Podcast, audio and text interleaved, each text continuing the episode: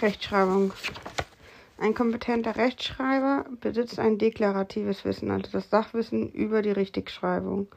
Er besitzt ein prozedurales Wissen, also eine automatisierte Richtigschreibung. Ein metakognitives Wissen, das Ganze funktioniert also automatisiert und selbstgesteuert. Mithilfe von Strategien entwickelt er auch ein Problemlösewissen und entsprechende Techniken. Diese Strategien werden von Astrid Müller und Beate Lessmann formuliert, die sich nach den Prinzipien der Rechtschreibung orientieren. Da haben wir zum einen das syntaktische Prinzip, was wortübergreifend ist, das heißt Groß- und Kleinschreibung, Getrennt- und Zusammenschreibung sowie Satzzeichen. Bei dem morphologischen Prinzip wird sich an der Morphem-Konstant orientiert, sodass eine Verlängerung hier sinnvoll ist. Wald, Wälder. Das silbische Prinzip zeigt offene und geschlossene Silben, vor allem Doppelkonsonanten und Silbenhaar können damit herausgefunden werden. Hier ist also die Strategie Mitsprechen bedeutend, so wie beim phonologischen Prinzip auch. Also hier orientiert man sich an der Lautorientierung und da wird auch Mitsprechen dann empfohlen. Und dann wurde eine Ampel aufgebaut, die in der grünen Ebene Strategien und Regeln hat, in der gelben Satzbausteine und eine Achtungszeichen im roten. Hier wird Wortschatztraining, Schreiben und Training gefördert. Insgesamt spricht man von einer Schreibflüssigkeit, wenn die Textmenge korrekt in einer gewissen Zeit gesprochen wird, dann oder geschrieben wird, nicht gesprochen wird, ähm, spricht man von basalen Schreibfähigkeiten. Das Lesekompetenzmodell nach Rosebrock. Er sagt, es gibt eine soziale Ebene, wo es eine Anschlusskommunikation von Familie, Schule, Peer Groups und kulturellem Leben gibt. Hier wird der Leitsatz gern gemeinsam lesen vorangetrieben oder auch mit anderen über literarische Texte zu sprechen. Die soziale Ebene bildet damit das Fundament einer Pyramide, worauf eine Subjektebene die eigene Identitätsbildung aufschließt. Hier wird das Selbstkonzept als Nichtleser oder Leser betrachtet und die Wissensbeteiligung, Motivation und Reflexion gefördert durch vielfältiges Lesen. Dabei stellt sich die Frage, wird zugestimmt, welches Gefühl habe ich beim Lesen? Und bei der Prozessebene, die kognitiv angesprochen wird, geht es darum, dass man gut lesen trainiert. Ähm, das heißt, hier werden Wortschatz, Identifikation, lokale Kohärenz, globale Kohärenz, Superstrukturen, Darstellungsstrategien erkannt. Ähm, da kann dann zum Beispiel sein, wo steht das Wort XY, was macht die Figur, was meint das Wort trotzdem, wovon handelt der Text, worum geht es in dem Text. Entsprechende Leseförderung kann dann so stattfinden, dass man mit Lautleseverfahren arbeitet. Hier fördert man vor allem die Wortsatzidentifikation und Kohärenz. Oder mit Lesestrategien, die Kohärenz und Superstrukturen fördern. Bei der Leseanimation wird vor allem die Subjekt- und soziale Ebene gefördert und angesprochen. Bei vielen Leseverfahren auch die Subjektebene, also das Selbstkonzept des Lesers, wird hier gefördert, sowie die Wortsatzidentifikation.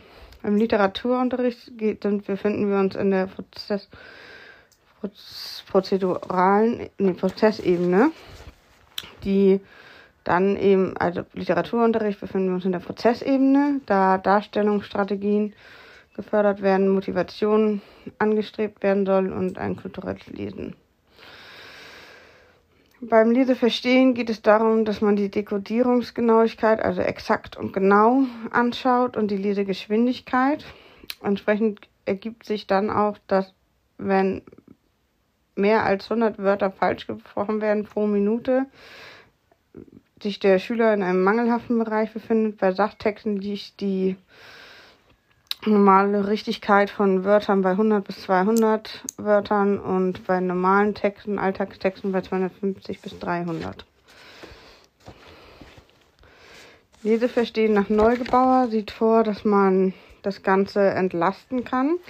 Das sieht so aus, dass man eine Vorentlastung durchführt, die inhaltlich übers Sprechen der Thematik ähm, erfolgt und lexikalisch über Schlüsselwörter.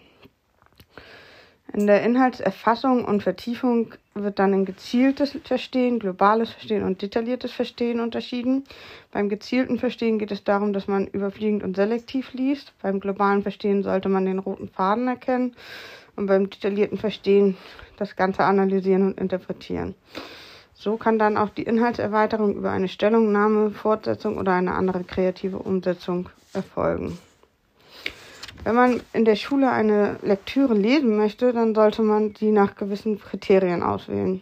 Zum einen sollte sie ein hohes Identifikationspotenzial und Spannung besitzen, eine Entwicklungsangepasstheit, das heißt, das muss entsprechend einen hohen Lebensweltbezug haben und die Sprache muss auch der Entwicklung angepasst sein, aber darf auch nicht zu niedrig sein.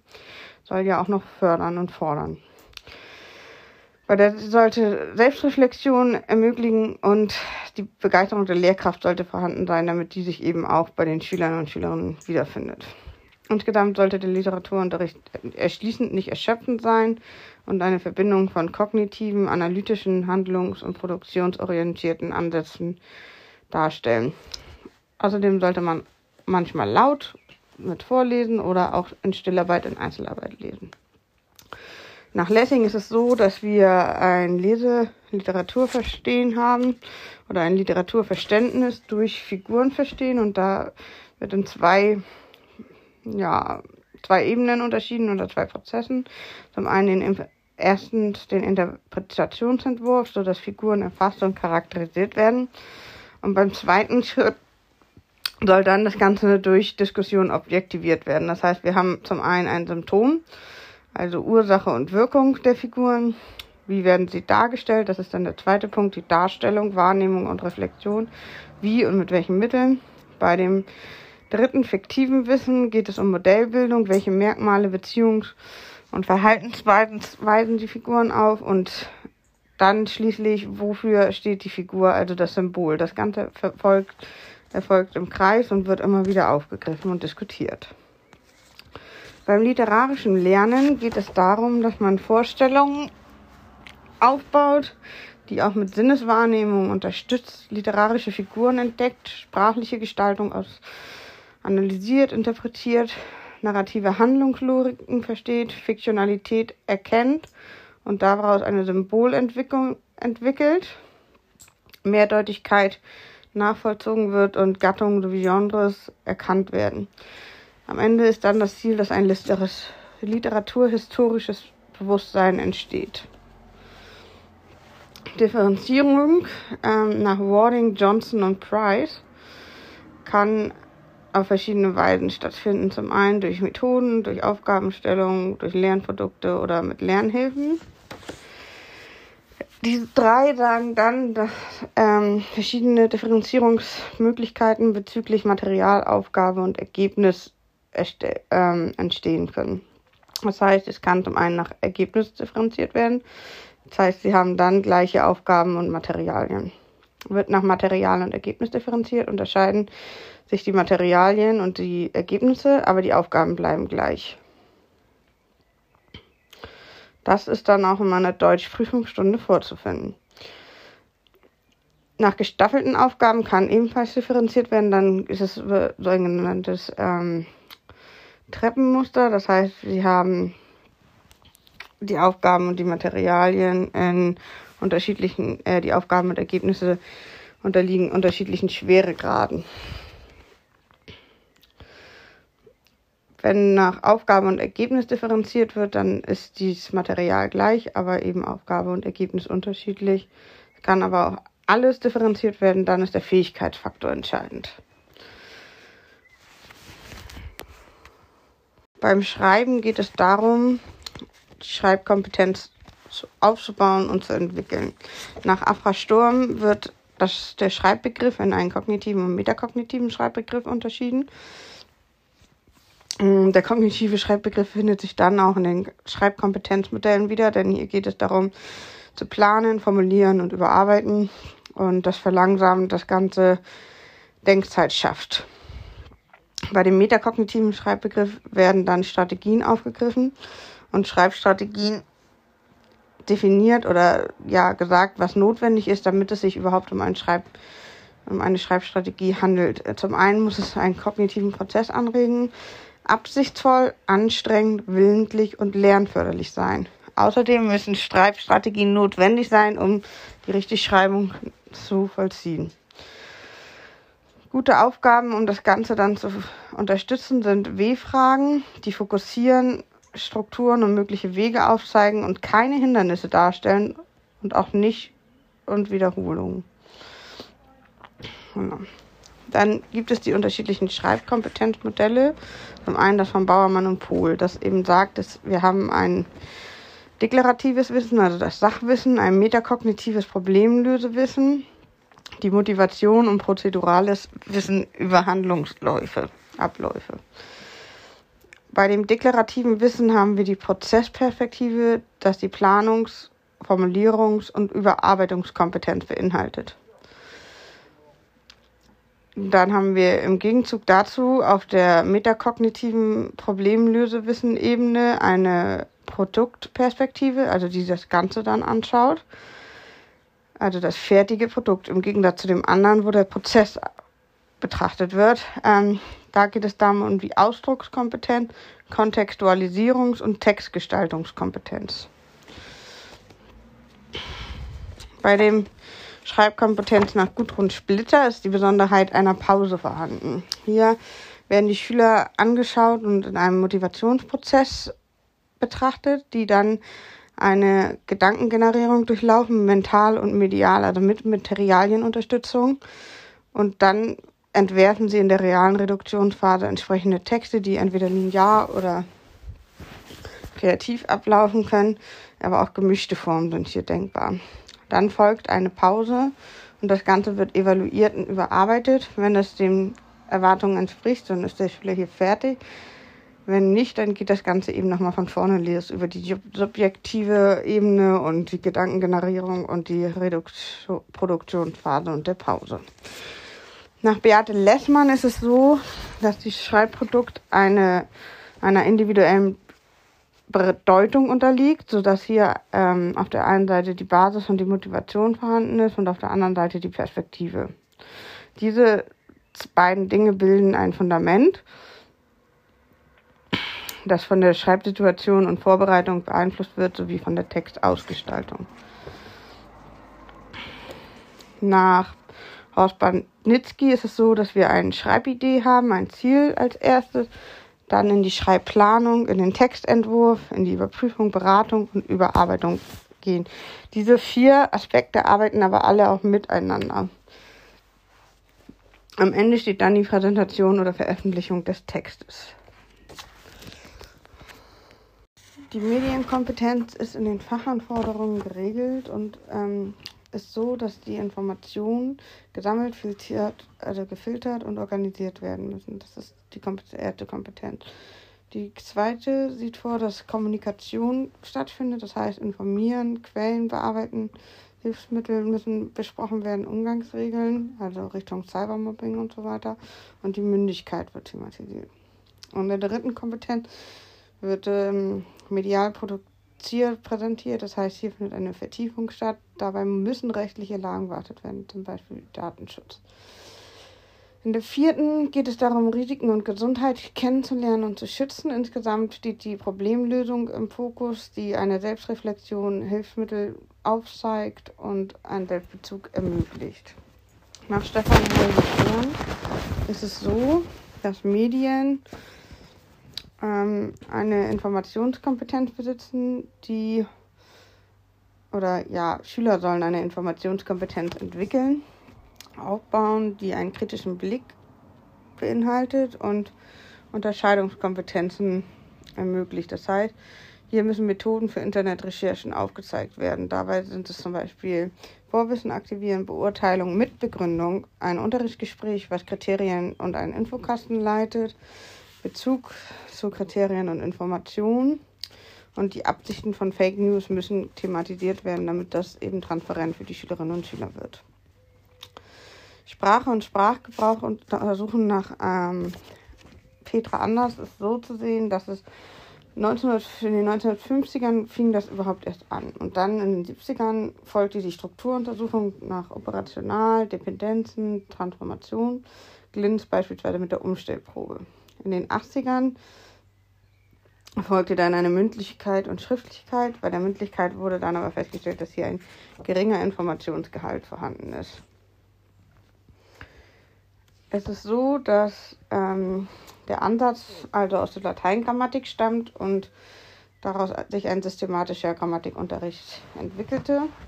Dann folgte aber der Wandel zum integrativen Grammatikunterricht. Der sieht vor, dass als erstes kontextualisiert wird, dann fokussiert wird, ein Beispiel herangezogen wird, was beobachtet und reflektiert wird, Proben angewendet werden, eine Systematisierung erfolgt und das Ganze benannt werden kann. Daraus leiten sich dann Definitionen und Regeln ab, die eine Reflexion und einen Rückblick ermöglichen. Um das Ganze dann zu festigen, wird es geübt und angewendet. Der Vorteil des integrativen Grammatikunterrichts ist, dass das Ganze ähm, einen hohen Transfer bietet und die Analyse kommunikativer Handlungen möglich ist. Gibt aber auch noch weitere Konzepte. Zum einen die funktionalen, das heißt, das Ganze basiert auf Sprachhandlungstheorien oder eine Grammatikwerkstatt, die eigenaktiv behandelt wird oder erarbeitet wird. Systematisch, da werden Begriffe und Verwendungen geklärt und dann geübt oder situativ in alltäglichen Situationen. Ähm, dabei ist es so zu sehen, dass eine Äußerung durch einen Satz erfolgt. Das ist die selbst vollständig selbstständige kleinste Einheit, eine Einheit, ähm, die ein Satzgefüge meistens bildet die aus Kohärenz, Semantik besteht und das Ganze in Kohäsion durch grammatische Mittel gesetzt wird. Also auch zum Beispiel das Gefüge, das kann dann ja eben Satzreihen oder ja, auch Satzreihen sein, die gleichwertig oder eben in Abhängigkeit entstehen durch Konjunktion. Ähm, nach Haus-Bannitzky ist es eben auch wichtig, dass man ganz klar macht, Abfragen ist nicht das Wichtigste, sondern das Ganze zu untersuchen, um so überhaupt die Schüler zum Nachdenken über Rechtschreibung zu bringen. Hierbei steht dann eben das Untersuchen mit Forschen, Experimentieren, Probieren und Reflektieren im Fokus. Ein Beispiel dazu ist ähm, das Erstellen einer ja, Mindmap oder ja, dieses Mindwort quasi. Und ja, vom Hören zum Zuhören nach Margarete Imhoff ähm, ist es so, dass wir eine Zuhörerabsicht haben, die erstmal darin unterschieden wird, in wozu und nonverbale sowie verbale Signale sendet. Daraus selektieren wir, fassen, identifizieren, sortieren und gruppieren, um das Ganze dann zu organisieren. Das heißt, Worte können erkannt werden, Bedeutung zugewiesen werden, Sätze verarbeitet, Vorwissen als Hilfe und Zusammenhänge werden erkannt. Das Ganze integrieren wir dann und es ähm, entstehen Schemata und Schlussfolgerungen, die dann neue Informationen, die selektiert wurden ähm, und sich in der Erfassungsphase befinden, überwachen. Bei der Schlüsselkompetenz ähm, ist es so, dass wir zum einen zuhören und Aufmerksamkeit schenken und dann die Informationen zu speichern. Anschließend werden diese organisiert und ähm, auch gefiltert und dann entsprechend kategorisiert, abgespeichert und im Langzeitgedächtnis enthalten. Genau. Und daraus entwickelt sich dann diese Zuhörerkompetenz. Das muss geübt werden. Nach Pfeffeln ist es so, dass Lyrik, Sprechen und Vertonen einen besonderen Zugang bietet, die dann dazu führt, dass sprechgestaltende Vortragen als Einführung sich hervorragend anbietet. Und dann ist es wichtig, dass man thematisiert, dass Art und Länge der Pausen wichtig sind, die Betonung, das Sprechtempo und die Sprechstimmung. Hier bietet sich eine Gruppenarbeit an, die die direkte Rückmeldung ermöglicht. Ähm, wichtig ist auch, dass man hierbei den Aufführungscharakter thematisiert und bei der Vertonung, Vertonung aufpasst, dass keine Überinstrumentalisierung stattfindet und man entsprechend Rahmenbedingungen der Ruhe und ähm, des Vertrauens miteinander schafft. Beim mündlichen Sprachhandeln nach Claudia Rathmann ähm, ist es so, dass dies abhängig ist, wie sie vor der Schule schon Gelegenheiten hatten, Regeln kennengelernt haben und Strukturen. Also in Bezug auf das Sprechen, das ist teilweise sehr unterschiedlich. Das Ganze wird aber auch unterstützt durch Leitfragen. Das heißt, inhaltlich kann man hier stützen, zum Beispiel durch eine Erzählidee, Reihenfolge, Verknüpfung und lebendig, kommunikativ, Vorinformation, Blickkontakt, sprachlich, verständlich, fachlich und ein Stil verfolgen, stimmlich, das heißt die Lautstärke, das Tempo müssen angepasst werden, dass hier eine entsprechende Modellierung stattfindet und nonverbal sollte das Ganze eben auch entsprechend unterstützt werden, das heißt die Haltung, Gesten und Mimiken. In der Entwicklung ist es so, dass die Kinder in der Kita und in der ersten, zweiten Klasse isoliert und unverbunden sprechen. In der zweiten bis zur vierten Klasse das Ganze linear und verknüpft wird und ab der vierten Klasse dann narrativ und strukturiert erzählt werden kann. Alle Bereiche werden von der Aufgabenentwicklung beeinflusst. Die sind nach Andreas Müller ganz klar ähm, ja, durch acht Leitideen geleitet. Das heißt, wir haben eine Kategorie der Klarheit, der Bezüge, hm, ja, der, was könnte man sagen, der, ja, also hier wird dann in der dritten Kategorie wird geschaut, welches Potenzial bieten diese Fragen, sowie im vierten, welchen Individualisierungscharakter können wir da rausarbeiten. Bei dem ersten geht es dann um eine sprachliche, inhaltliche und Anforderungsklarheit. Das muss also Transparenz gestaltet werden. In der zweiten Ebene wird dann ein Kompetenzbezug und Lebensweltbezug, also die Authentizität betrachtet. In der dritten Ebene soll es darum gehen, dass die Funktion im Lernprozess definiert wird. Das heißt, das kann über offene, halboffene und geschlossene Aufgaben gesteuert werden. Und wie hoch ist das Aktivierungspotenzial dieser Aufgabe? Ähm, Im vierten Schritt geht es dann darum, Differenzierungs- und Individualisierungspotenziale zu erkennen und herauszuarbeiten. Operatoren bieten dabei eine sprachliche Handlungsanweisung, die verständlich und ähm, den Anforderungsbereich definiert. Genau. Dann unterscheiden wir in Lern- und Leistungsaufgaben. Bei den Lernaufgaben gibt es zum einen die reinen Lernaufgaben, die einen Kompetenzerwerb ermöglichen. Die Förderaufgaben hingegen ermöglichen überhaupt eine Kompetenzentwicklung. Leistungsaufgaben dienen der Bewertung und Diagnoseaufgaben dienen dazu, den Kompetenzstand zu erkennen und zu diagnostizieren.